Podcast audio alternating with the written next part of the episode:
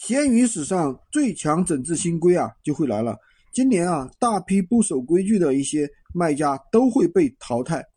我总结了一一套啊，提前避免啊，避免踩坑的方法，大家一定要点赞收藏起来，认真听。第一步呢，第一呢就是打击重复铺货，同一店铺同款商品发布两条以上，就有可能被判判定为啊重复铺货。那我们怎么避免呢？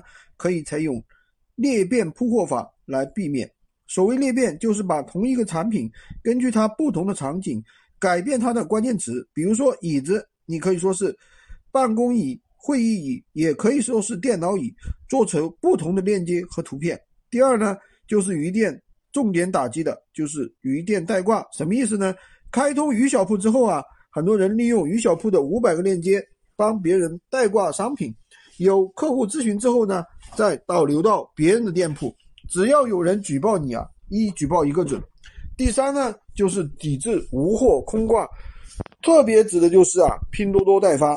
一旦发现客户投诉你，并且举证他收到了多多的短信或者是多多的其他信息啊，你的商品马上就会被下架。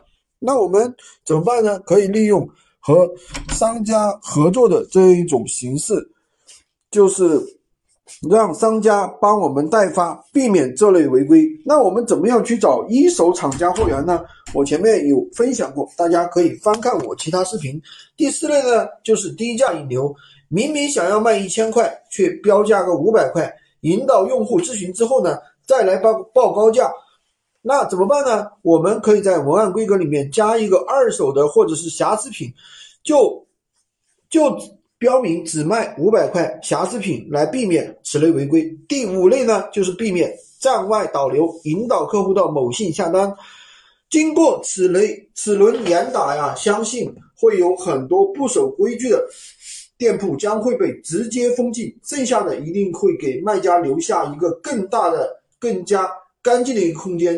我总结了一套闲鱼快速上手笔记，评论区打出我想要，我来发给你，也可以找我领取我的微信三二零二三五五五三五。